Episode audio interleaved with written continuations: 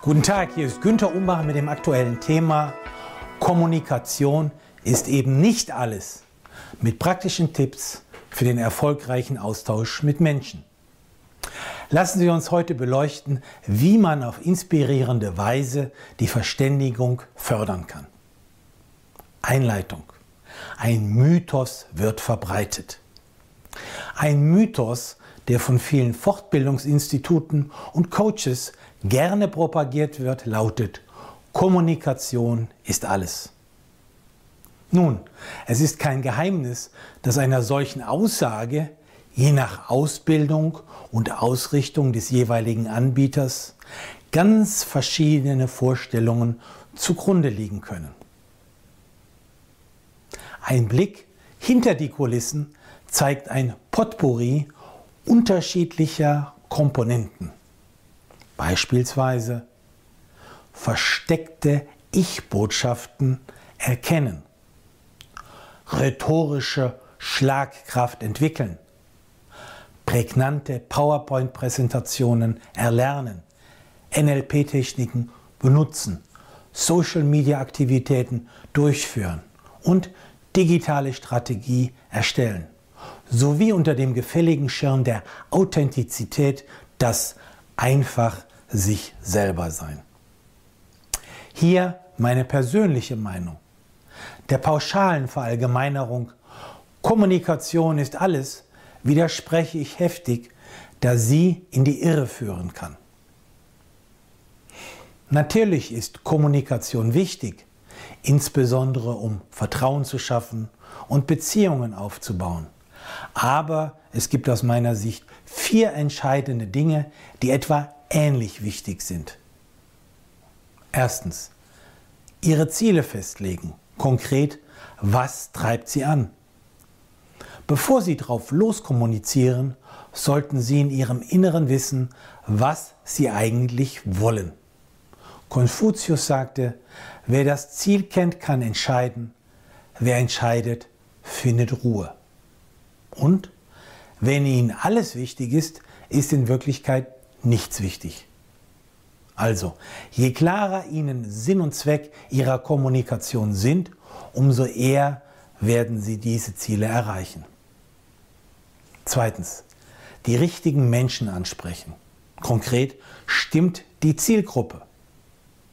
Wen wollen Sie überhaupt erreichen, überzeugen oder gewinnen? Es gibt nämlich Menschen, mit denen wollen Sie nach Möglichkeit möglichst wenig kommunizieren, geschweige denn, die Sie als Kunden oder gar Freunde gewinnen möchten. Dies sind beispielsweise negativ eingestellte Menschen, die nur jammern und nörgeln, aber im Prinzip ihre Probleme nicht gelöst haben wollen. Entscheiden Sie frühzeitig bewusst, wie viel Zeit Sie solchen Energiesaugern widmen wollen. Vor der gleichen Herausforderung stehen übrigens auch Psychologen, Psychiater und Seelsorger, die sich von Berufswegen mit solchen Menschen beschäftigen müssen. Hier ist es notwendig, einen professionellen Abstand zu wahren und die Kommunikationszeit konsequent zu limitieren. Nur auf diese Weise gelingt es, ein eigenes, autonomes, persönliches Leben zu führen.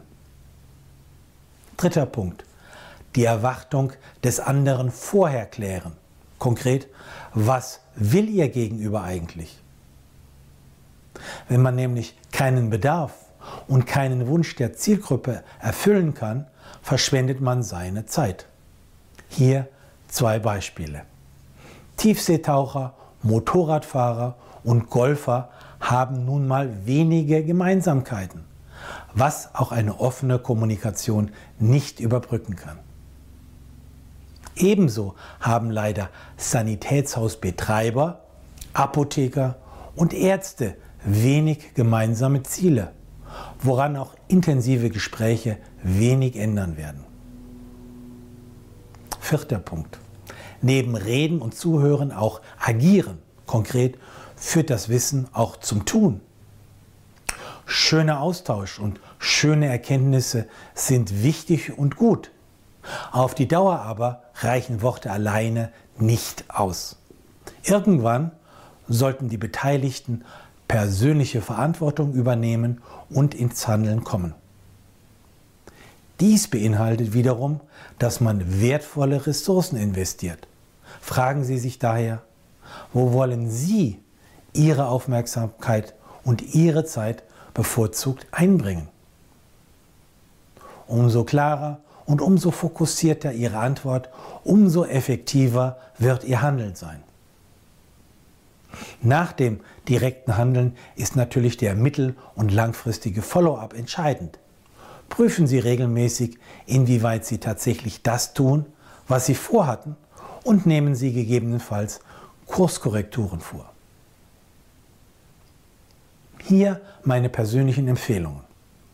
Drei Aspekte der Kommunikation, mit denen Sie Ihren Mitmenschen gegenüber praktisch immer richtig liegen und gleichzeitig Wertschöpfung ausdrücken können. Diese sind erstens gute Fragen stellen, zweitens aktiv zuhören und drittens positive Worte verwenden. Die drei genannten Anregungen klingen einfach und bekannt, aber sie werden im Alltagsleben oft wenig beachtet. Ein Abschlussstatement. Wenn Sie die genannten Tipps beherzigen, hat sich das Lesen des Artikels für Sie wahrscheinlich gelohnt. Und Sie werden Ihren Umgang mit Menschen leichter erfolgreich gestalten. Sie möchten weitere Tipps erhalten? Dann finden Sie praktische Empfehlungen und aktuelle Auswertungen im Management Newsletter, den Sie gratis anfordern können auf www.umbachpartner.com.